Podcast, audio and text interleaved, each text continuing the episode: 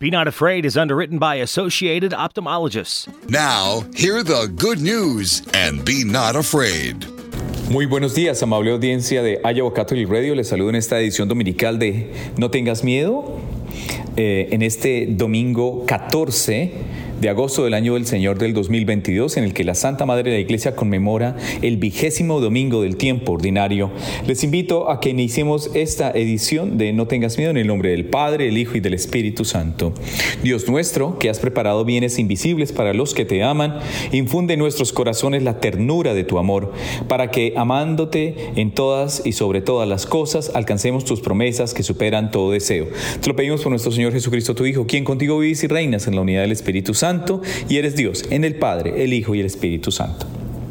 Bien, amable audiencia, este domingo tiene una, una riqueza excepcional, excepcional, o mejor el fin de semana. Primero, este domingo vigésimo, un, un evangelio que está tomado de Lucas en el capítulo 12, versículos 49 al 53, bastante elocuente que nos habla de esta vida temporal. Pero también mañana, 15 de agosto, la Santa Madre de la Iglesia celebra la solemnidad de la Asunción de la Aventurada de Siempre Virgen María, algo que hablaremos y trataremos más adelante Eh, en el Evangelio que corresponde a este domingo, eh, reitero, Lucas 12, capítulos, eh, Lucas 12, capítulo 12, versículos 49 al 53, dice, en aquel tiempo Jesús dijo a sus discípulos, he venido a traer fuego a la tierra. ¿Y cuánto desearía que ya estuviera ardiendo? Tengo que recibir un bautismo y como me angustio mientras llega. ¿Piensan acaso que he venido a traer paz a la tierra. De ningún modo. No he venido a traer la paz, sino la división. De aquí en adelante, de cinco que haya en una familia, estarán divididos tres, contra dos y dos contra tres. Estará dividido el padre contra el hijo, el hijo contra el padre, la madre contra la hija, la hija contra la madre, la suegra contra la nuera, la nuera contra la suegra. Palabra del Señor, gloria a ti, Señor Jesús. Qué, interesante, ¿no? Este Evangelio. Pero vamos por partes. Primero, es importante entender, la paz de Cristo tiene un precio, amable audiencia. La paz de Cristo tiene un precio. ¿A qué me refiero? Algunas palabras de este Evangelio pueden dejarnos inquietos y, si me permiten, dar un pasito más confundidos. ¿Pensamos acaso que, hemos, que he venido a traer paz a la tierra, dice el Evangelio? Qué fuerte, ¿no? Pues no, yo he traído la división. ¿No es verdad entonces que este Jesús no se parece al que conocemos? Ante el niño Dios recién nacido en Belén, los ángeles cantaron paz en la tierra a los hombres de buena voluntad. Y en su vida pública, Jesús mismo proclamó, bienaventurados los pacíficos, porque serán llamados hijos de Dios. Y después de resucitar, nos dejó el regalo más codiciado. La paz os dejo, mi paz os doy. Jesús está contradiciendo a sí mismo. Porque es como la primera interpretación o es lo que, lo que parece salir en este momento. Amable audiencia, este lenguaje de Jesús, si lo entendemos de manera superficial, perderemos la sustancia y el sabor que de fondo nos trae. ¿Por qué? La respuesta es no. Jesús no trae el mal. Jesús es el constructor de la paz y nos invita a construirla con Él. Pero, atención, pero la paz de Jesús no es la vida tranquila, superficial, incipiente, efervescente del bienestar material. No, no, no. Tampoco es la tranquilidad de la falta de compromiso. Para nada. Tampoco es la cómoda aceptación de la injusticia, de la pobreza, del hambre, de la desigualdad, de la guerra, de los vicios. No, para nada, para nada. para nada. Porque todo eso solo produce degradación y malestar humano. No es la rendición ante el mal. Al contrario, la paz que Cristo nos trae es el fruto de una lucha continua y dura contra el mal, que busca crecer y aumentar en nosotros y a todo nuestro alrededor. Miren todos los escenarios violentos que tenemos a nuestro alrededor. Tenemos guerra, tenemos hambre, hemos perdido la piedad, hemos perdido la alegría, hemos perdido la profundidad de vivir y de existir. Qué fuerte, ¿no? Qué fuerte. Es que la paz de Cristo, esa paz de Cristo, es la que es fuerte. La paz de Cristo nos trae, es el fruto de la lucha continua y dura y persistente y perseverante contra el mal. Y tan perseverante, perseverante contra el mal que busca que crezca en nosotros y a nuestro alrededor una protección especial. Miren, es que la paz que Cristo nos trae es la serenidad de saber que estamos en las manos de Dios, en las manos de su amor, de su amistad, que Él es nuestro amigo, pero sobre todo de su compasión y de su misericordia. ¿Y cuánta falta nos hace reconocer esto?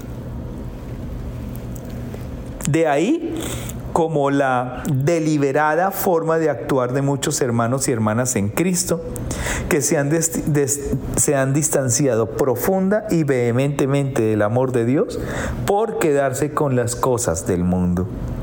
Y esas cosas del mundo que solo abruman, que solo consumen y solo distancian.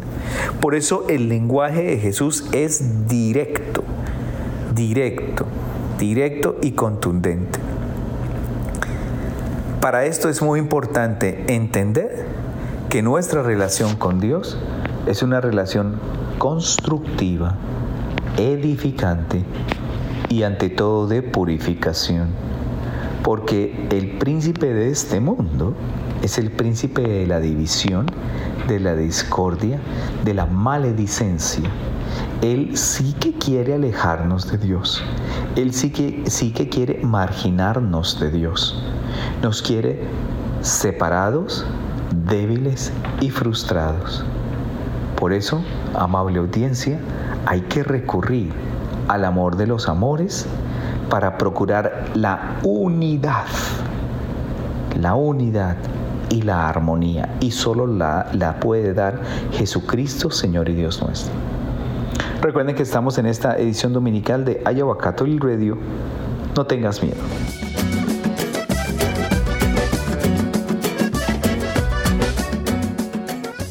Ahora bien, la fe cristiana, regresando en este segundo segmento a No tengas miedo, amable audiencia, les recuerdo que la fe cristiana es una contestación al mal que quiere imponerse en nuestra vida. Cristo no nos dice tranquilos, no pasa nada, sino que nos invita a la conversión, a cortar de raíz el pecado. Es verdad que Dios es misericordioso, no hay duda de eso, pero al mismo tiempo también quiere decir que entremos sin restricción y sin condiciones en un proceso de conversión. Ese proceso de conversión implica cortar de raíz el pecado, separarnos de todo aquello que nos aparta, nos distancia de Dios. Porque eso es lo que nos consume y es lo que nos retrae hacia la oscuridad. Es que dentro de nosotros llevamos dos mundos en lucha, el hombre viejo y el hombre nuevo. Esa profunda batalla espiritual. Pasar del uno al otro se llama conversión. Y esa es la verdadera resolución interior y si me permiten, la más urgente de todas. porque la conversión es ese llamado firme y de carácter que Jesús hace en este Evangelio. Es que Jesús también habla de división y de espada. Y efectivamente lo citan en este pasaje bíblico. Se está refiriendo al trato que recibirán sus seguidores, los discípulos, a lo largo de la historia. De una manera tan especial, miren, bienaventurados cuando los insulten, cuando los persigan, cuando coloquen recompensa sobre ustedes. ¿Y saben por qué? Porque al mismo tiempo la recompensa para ustedes será grande en el cielo. Los cristianos que aceptan la invitación de Jesucristo están destinados a cambiar el mundo con su contestación pacífica, pero firme y fuerte. Es decir, que se han dedicado a los pobres, a los enfermos, han defendido a las viudas y a los huérfanos, han liberado a los esclavos, han creado una sociedad en donde se han podido proclamar los derechos del hombre, de la mujer y del niño. Y a cambio de todo ello han sido injustamente maltratados. Y esta persecución continúa hasta nuestros días. Es muy profundo esto, amable audiencia, porque si se dan cuenta, estamos en un mundo completamente dividido, completamente desigual. Y esa desigualdad se marca en esa profunda brecha entre ricos y pobres. Pero también esa brecha es entre aquellos que creen y confían, como entre aquellos que dicen creer, pero no confían. Este Evangelio de hoy nos deja en una profunda, profunda reflexión sobre nuestra vida y sobre lo que Dios nos ha concedido y nos ha dado, amable audiencia. Yo creo que la invitación a la que tenemos que lucir y mostrarnos como testimonio va mucho más allá de simplemente quejarnos. El cristiano tiene que ser valiente. El cristiano tiene que procurar la unidad. Y usted, amable hermano y hermana que me están escuchando, les quiero decir que estamos en medio de un mundo que aprecia otro tipo de valores, con una mentalidad que no es la de Cristo y que muchas veces reacciona con indiferencia y permítame decirlo, hostilidad, burla e incluso con la persecución más o menos solapada de la fe. Y yo creo que en eso tenemos que tener mucho cuidado, amable audiencia, mucho cuidado, porque no podemos dejarnos llevar, no podemos dejarnos contaminar, no podemos dejarnos maltratar. Es fundamental que estemos unidos, unidos para vencer la división. Solo tenemos una cosa que proponerle al mundo, la cruz de Cristo que hay que seguir sin ningún tipo de duda o de incertidumbre.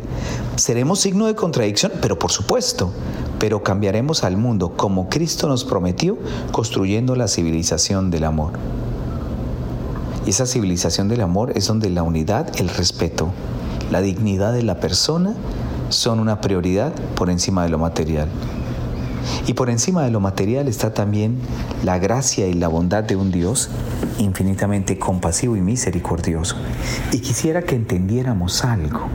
Cuando el Señor dice literalmente, he venido a traer fuego a la tierra. Es el Espíritu de Dios, es el Espíritu del resucitado que encienda el corazón del hombre, que lo llene de amor, que lo llene de piedad, para que procure la unidad, para que procure un espíritu de común eclesial servicio y ese espíritu de común eclesial servicio nos hace que estemos todos en la misma mesa y compartamos el mismo pan. De dejar de dejarnos enmelocotar por los dulces, efervescentes e intrascendentes de este mundo que nada bueno nos traen, que nada bueno construyen y edifican en nosotros. Es el Dios de la unidad es el Dios de la caridad que está haciéndonos caer en cuenta de la necesidad de estar y permanecer unidos a Él, a su amor y a su misericordia. No quepa duda, no se albergue duda en nuestro corazón de la majestuosa presencia de Dios en la unidad. Y que este Evangelio sea un recordatorio que el fuego que espera el mundo es el fuego del Espíritu de Dios, de la tercera persona de la Santísima Trinidad, que procure la paz, la armonía, el diálogo, la unidad y la concordia. Recuerden que estamos en Iowa Catholic Radio en esta edición dominical de No tengas miedo.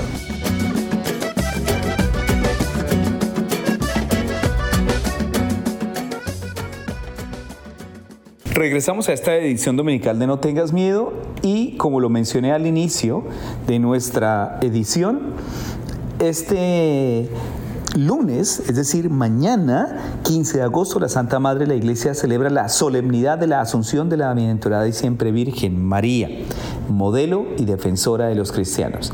Miren, la fiesta de la Asunción de la Santísima Virgen María se celebra en toda la iglesia el 15 de agosto y esta es una fiesta que tiene un doble objetivo, amable audiencia. Primero, la feliz partida de María, la Virgencita, de esta vida y la Asunción en su cuerpo al cielo. En esta solemnidad de la Asunción contemplamos a María. Ella nos abre a la esperanza, a un futuro lleno de alegría y nos enseña el camino para alcanzarlo. Acoger en la fe a su Hijo, no perder nunca la amistad con Él, sino dejarnos iluminar y guiar por su palabra. Seguirlo cada día, incluso en los momentos en que sentimos que nuestras cruces resultan pesadas la Santísima Virgen María, el arca de la alianza que está en el santuario del cielo, nos indica con claridad, diáfana y luminosa, que estamos en camino hacia nuestra verdadera casa, la comunión de alegría y de paz con Dios. Y es que en este sentido, amable audiencia, nosotros necesitamos definitivamente a Dios. Y lo necesitamos de una manera tan relevante en la presencia de la Virgen. Es que miren, por ejemplo, frente al dogma de la Asunción, hay algo. La vida de la Virgen es todo ella una fulgurante sucesión de divinas maravillas. Primera maravilla, su Inmaculada Concepción. Última maravilla, su gloriosa asunción en cuerpo y alma a los cielos. Y entre la una y la otra un dilatado panorama de gracia y de virtudes en el cual resplandecen como estrellas de primavera magnitud, su virginidad perpetua, su divina maternidad, su voluntaria y dolorosa cooperación en la redención de los hombres. Miren, la perpetua virginidad de la Santísima Virgen María y su divina maternidad fueron ya definidos como dogmas de fe en los primeros siglos del cristianismo. La Inmaculada Concepción no lo fue hasta mediados del siglo XIX, XVIII, al siglo XX. Se quedaba reservada la emoción y la gloria de haber proclamado el dogma de la Asunción en cuerpo y alma a los cielos. ¿Esto de qué nos sirve conocerlo? Que la Iglesia reconoce de una manera tan esplendorosa esta majestuosa celebración. Es que mire, papá Dios no se queda con nada de nadie. Papá Dios, y más con la, con la Virgencita, esa, esa madrecita linda, imagínese ascender, la Virgencita que asciende, la Virgencita que trasciende.